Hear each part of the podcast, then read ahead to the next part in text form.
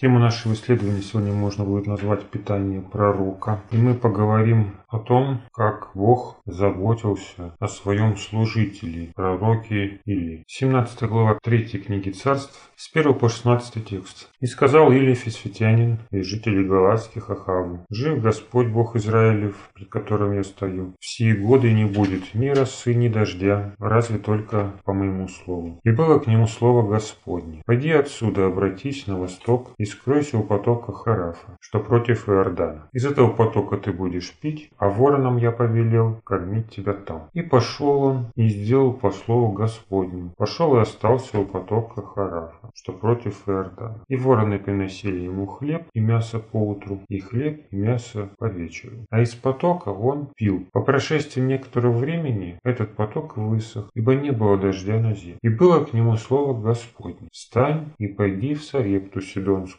и оставайся там. Я повелел там женщине, вдове, кормить тебя. И встал он и пошел в Сарепту. И когда пришел к воротам города, вот там женщина-вдова собирает дрова. И подозвал он ее и сказал, дай мне немного воды в сосуде напиться. И пошла она, чтобы взять, а он закричал вслед ей и сказал, возьми для меня и кусок хлеба в руки свои. Она сказала, «Жив Господь Бог твой, у меня ничего нет печеного, а только есть горсть муки в катке и немного масла в кувшине. И вот я наберу полено, два дров, и пойду и приготовлю это для себя и для сына моего. Съедим это и умрем». И сказал ей Илья, «Не бойся, пойди сделай, что ты сказала, но прежде из этого сделай небольшой преснок для меня и принеси мне, а для себя и для своего сына сделаешь после». Ибо так говорит Господь Бог Израилев. Мука в катке не истощится, и масло в кувшине не убудет до того дня, когда Господь даст дождь на землю. И пошла она и сделала так, как сказал Илья. И кормилась она, и он, и дом ее несколько времени. Мука в катке не истощалась, и масло в кувшине не убывало, по слову Господа, которое он изрек через Илью. Итак, мы видим, что причиной особого питания пророка стали обстоятельства, о которых сам же пророк сказал Ахау, а именно он предсказал большой голод в Израиле. Пророк предсказывает голод, а сам в это время скрывается от Ахава. Как мы можем увидеть это из дальнейшего повествования 17 главы. То есть Бог убирает глаз долой пророкам, пока царь израильский вместе со своим народом страдают от голода. При этом, куда направляется пророк, нет ни запасов, ни убежища, и ему тоже нужно что-то есть, ему тоже нужно чем-то питаться. То есть его положение в сравнении с израильтянами того времени было даже хуже, чем у народа в первые годы голода. Как мы видим, что голод происходит по причине засухи, а значит он возник не мгновенно, а в результате истощения запасов, которые были на то время у евреев. Они не могли ничего вырастить и истощали свои запасы. Но когда уходит Илия, пустыню. Ему сразу нужно что-то есть. То есть для него голод наступает в один момент, когда он уходит. И здесь уже нужно, чтобы Бог о нем позаботился. И как заботится о пророке Господь? Он ему заранее об этом говорит. «Пойди отсюда и обратись на восток, и скройся у потока Харафа, что против Иордана. Из этого потока ты будешь пить, а вороном я повелел кормить тебя там». То есть Бог за заранее раскрывает пророку, каким является его план. И написано далее, «И пошел он и сделал по слову Господню, пошел и остался у потока Харафа, что против Иордана. И вороны приносили ему хлеб и мясо по утру, хлеб и мясо по вечеру, а из потока он пил». То есть вот как этот план сработал в жизни пророка Елии, когда он туда пришел. Может быть, ему, конечно, сложно было вначале представить, как его будут кормить вороны, но когда он пришел к потоку, он увидел, как это работает. Мы видим, что вороны приносят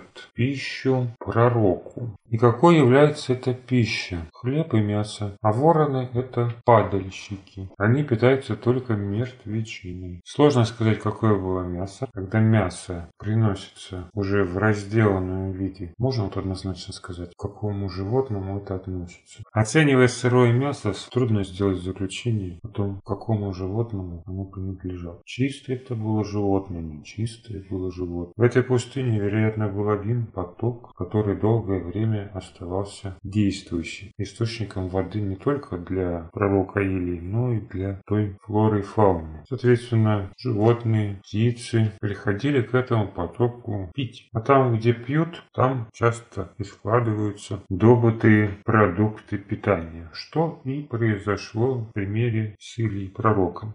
Вороны сделали склад своих запасов возле того места, где они пили и отдыхали. Но даже если это было мясо чистых животных, то это в любом случае была мертвечина. Мертвечина, которая приносилась нечистой птицей святому пророку. И хлеб, который носили вороны, наверняка когда-то кем-то был сделан. Кем он был сделан? Евреями, может быть язычниками, седонянами, куда потом идет пророк. Кошерный был этот хлеб, не кошерный. Даже если это был еврейский хлеб, которые мучились от голода и могли добавлять туда все, что угодно, его опять же приносили вороны, нечистые вороны, что уже делало хлеб нечистым. Как это должен был воспринимать пророк? Должен был он вникать разбираться, что это за мясо, откуда этот хлеб. Очевидно, мясо он подвергал термической обработке. Хлеб наверняка тоже можно было провести через огонь, подогреть, наделать тостов. То есть с медицинской точки зрения это питание угрозы не представляло. Но отвечало ли это питание в полной мере закону Моисея? Тогда возникает вопрос, почему именно этот путь избирает Господь, чтобы кормить пророка? Была ли другая возможность у Бога, чтобы прокормить своего слугу? Чтобы далеко не ходить, мы прочитаем в этой же книге другой пример питания этого же пророка. Откроем 19 главу. Со 2 по 8 текст. «И послала Изавель посланца к Илии сказать, пусть то и то сделают мне боги, еще больше сделают, если я завтра к этому времени не сделаю с твоей душой того, что сделано с душой каждого из них». Речь о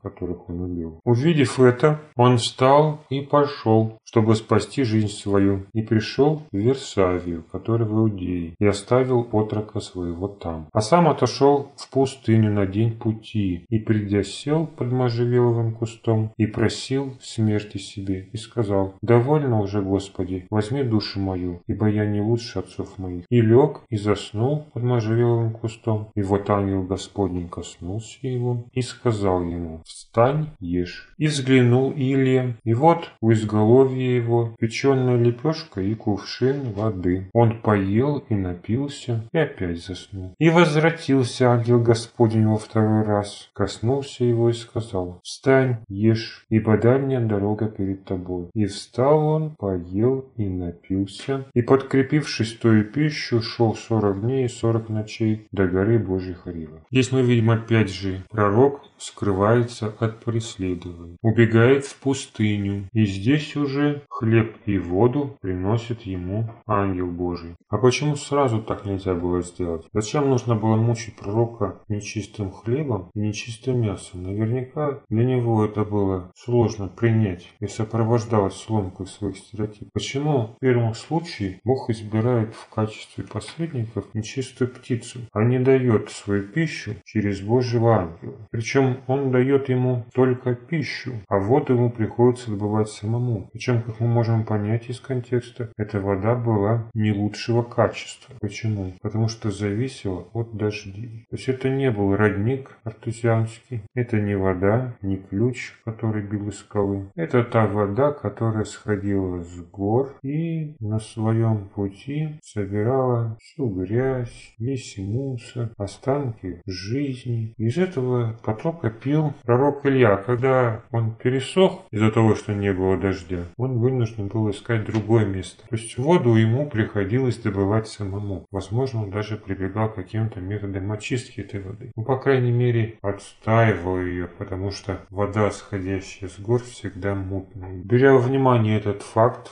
а также то, что пища, приносимая ворнами, не может быть чистой, может быть сразу нужно было послать ангела, который бы кормил в пустыне пророка, как в последнем случае. Но Бог так не делает. Почему? Или вынужден есть в пустыне то, что посылает ему свыше Бог. Каким бы ни был этот путь, он принимает от Бога то, что ему дается. При этом эта ситуация не является нарушением Божьего закона закона, потому что или не сам выбирает себе еду нечистую, как это делают язычники, угождая своим прихотям, а Бог ставит его в эту ситуацию, когда он вынужден это есть. Причем и саму пищу дает ему тоже Бог. То есть объявляет ему о том, каким образом он будет его кормить, и реализовывает этот план жизни Или. Когда Илья слышит, он, возможно, не понимает всех нюансов того, что его ожидает в пустыне. Однако, как мы видим, для Бога не составило труда кормить пророка по-другому. Если бы для ангела было затруднительно носить пищу пророку, то наверняка бы имелся другой способ его прокормить. Во всяком случае, мы дальше читаем, какой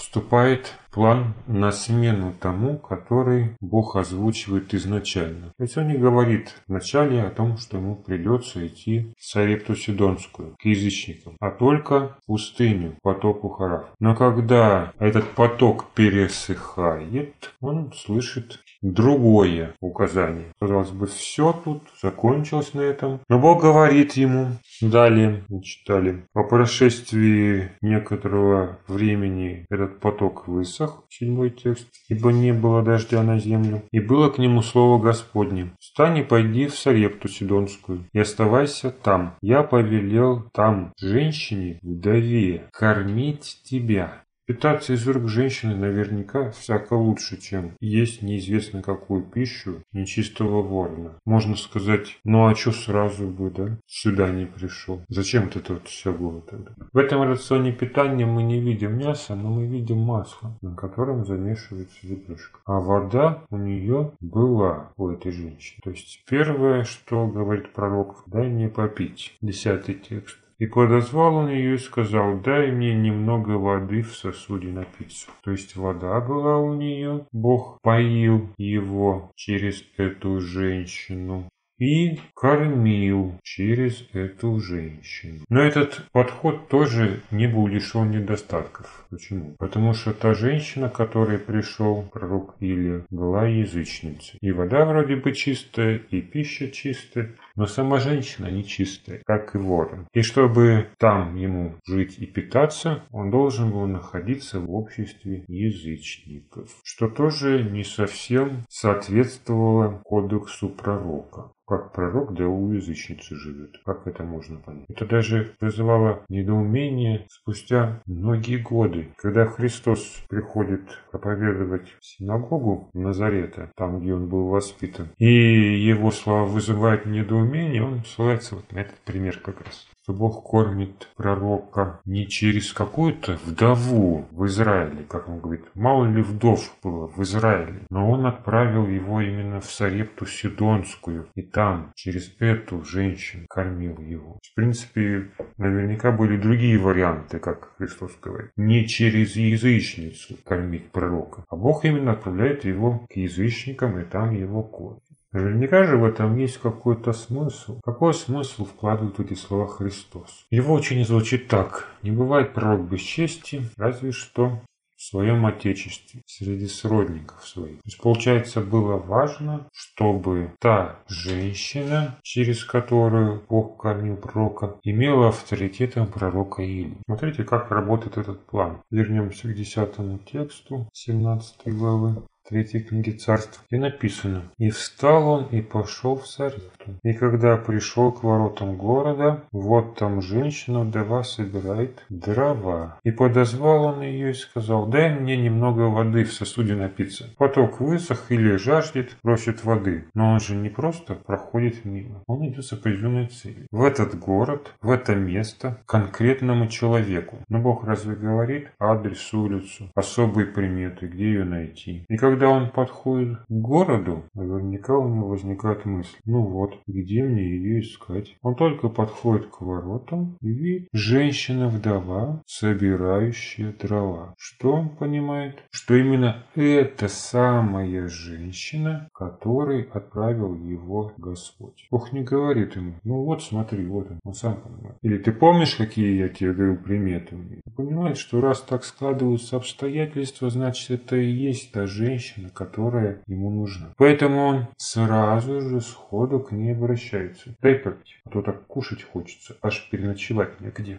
Так ведь звучит его просьба, как говорится в одиннадцатом тексте. И пошла она, чтобы взять. Что взять-то? Воду, как он просил. Принеси воды в сосуде напиться. А он закричал ей вслед и сказал, возьми для меня и кусок хлеба в руки свои. Вот наглость, да? Ну, если не рассматривать тот факт, что он знает, к кому обращается, то такое поведение можно было расценивать как напасть. Вот на что она ответила, что у нее ничего нет, вот есть только горсть муки в катке и немного масла в кувшине. И вот Наберу полина дров, два дров и пойду и приготовлю это для себя и для сына моего. Сидим это и умрем. То есть она собирает дрова с той целью, чтобы приготовить то, что у нее осталось. А у нее осталось вот эта вот горсточка муки, чуть-чуть масла для того, чтобы замесить на этом лепешку. И ей нужно поесть самой и еще сына накормить. А потом есть нечего. Их ждет голодная смерть. То есть как это в двух словах можно выразить ее извинение? У меня ничего нет, самой не хватает, да еще детей кормить нужно. А каким является ответ на это пророка? И сказал Еле, не бойся, пойди, сделай, что ты сказала, то есть приготовь это. Но прежде из этого сделай небольшой преснок для меня и принеси мне прежде, а для себя и для сына своего сделаешь после. Как это работает? Почему он так говорит? Потому что, так говорит Господь Бог Израиля, мука в катке не истощится, и масло в кувшине не убудет до того дня, когда Господь даст дождь на землю. И чтобы так поступить женщине, ей нужно было иметь веру, то что это произойдет. Веру словам пророка, который ей об этом сказал. Причем эту веру нужно было проявить в действии. То есть чтобы получить обещанное, нужно было последнее отдать пророку. В этом случае женщина язычница, но она ставит авторитет пророка для себя на первое место. Она его потребности, его жизнь ставит выше жизни своей и своего ребенка. И вот только так это работает. Только так у нее появляется мука и масло в сосуде, то есть не истощается, из которого она может питаться сама, кормить ребенка и самое главное, кормить пророка, из-за которого и происходит это чудесное явление. То есть авторитет пророка – это обязательное условие для совершения знамений и чудес. Без этого язычники, а если уж язычники, то евреи тоже не могли обрести благодать от Господа в виде спасения от голода. И не напрасно Бог посылает именно пророка в Сарепту Сидонскую, к вдове. Не потому, что мало вдов было в Израиле,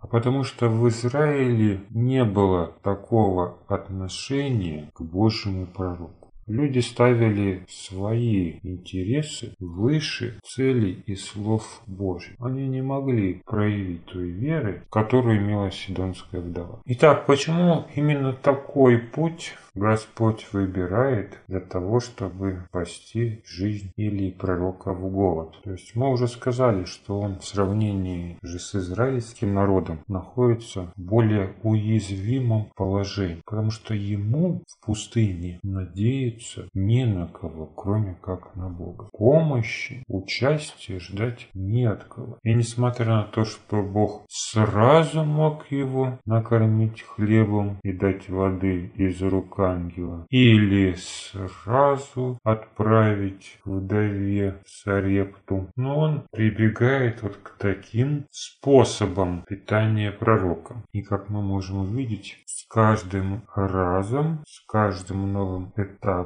жизни пророка. Его питание становится все более кошерным, чистым, приближается к тому идеалу, который заложен в Божий план спасения, когда Бог вывел народ свой из Египта в пустыню и кормил его там манной, хлебом с небес. Когда пророк оказывается близ горы Хариф, наша гора Синай, он тоже ест хлеб ангельский. Ангельский он не потому, что его ангелы едят, а потому что ангелы его приносят. Поэтому он такое название имеет в Библии. Мы можем увидеть, что книга царств, сама эта история, связанная с жизнью деятельностью пророка Илии, полна символизма. В частности, неоднократно и малые пророки, и новозаветные пророки обращаются к образу Илии пророка, чтобы проиллюстрировать какие-то библейские принципы. То есть в жизни пророка содержится не только история, поучительная история, касающаяся людей, живущих в то время, время, но и конкретные библейские принципы, актуальные на все времена. В частности, если даже мы будем брать пример уже иудейского царства, не только израильского, для которого написана эта третья книга царств, а возьмем иудеев, то в их судьбе тоже имелись подобного рода этапы, этапы спасения во время кризиса.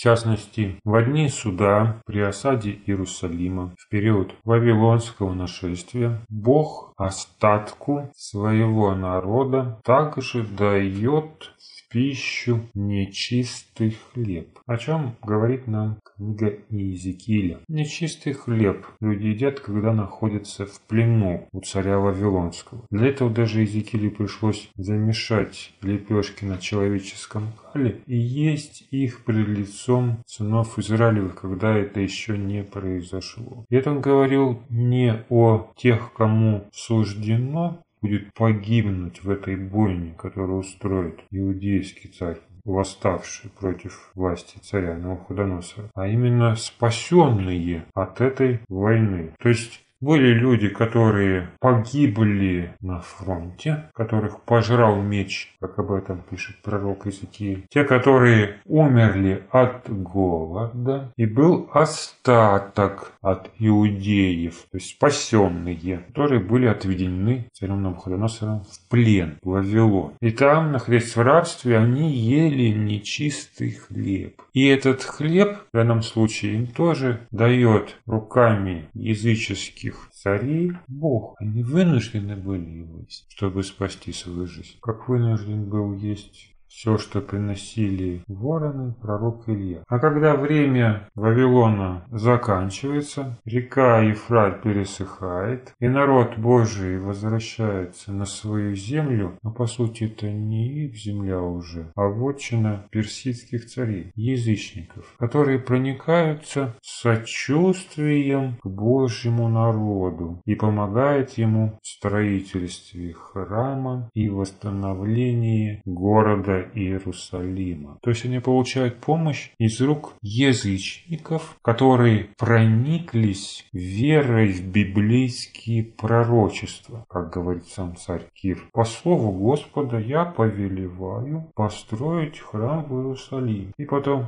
потомки царя персидского заканчивают это дело, оказывая всю необходимую материальную помощь. По сути, они кормят в это время Божий народ. Он находится на их иждивении, на их попечении, благодаря чему не только не погибает иудейская нация, но еще достигает своего ограниченного рассвета. Происходит восстановление служения Богу и восстановление жизни, духовной и политической жизни страны. Благодаря чему потом там может родиться Мессия, прийти Мессия в Иудею и кормить хлебом поверивших в него людей. Это можно сравнить с тем, как Илия пророк получает пищу из рук Божьего ангела и насыщается. То есть этапы должен был пройти народ для того, чтобы прийти в то состояние, когда они могли по вере есть из рук Мессии. Почему этого не произошло раньше, в Вавилонском плене или при царях персидских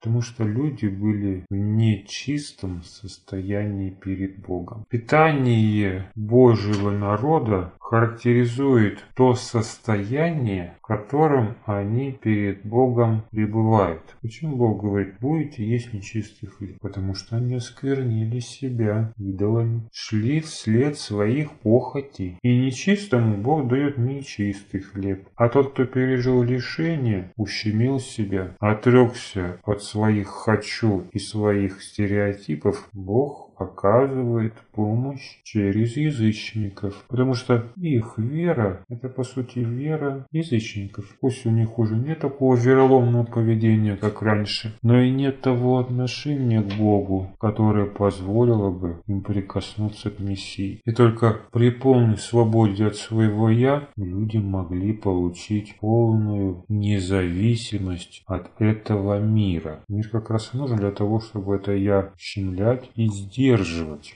Получить независимость можно лишь в том случае, когда мы от своего освободимся. Это учение приносит Христос своему народу. И когда люди посвящают так себя Богу, Бог по-другому начинает о них заботиться. Когда они забывают про себя, тогда все остальное им прикладывается, включая то, как он их кормит из своих рук. А тех, кто оставил свою жизнь за морем, задержался у ног Иисуса, Бог кормит сам руками своих служителей. И эти принципы, они не зависят от времени или тяжести бедствия, котором оказались люди. Соответственно, могут быть и применимы в последние дни, о которых Бог говорит, что будут войны, землетрясения и голод. И какими в это время будут эти этапы.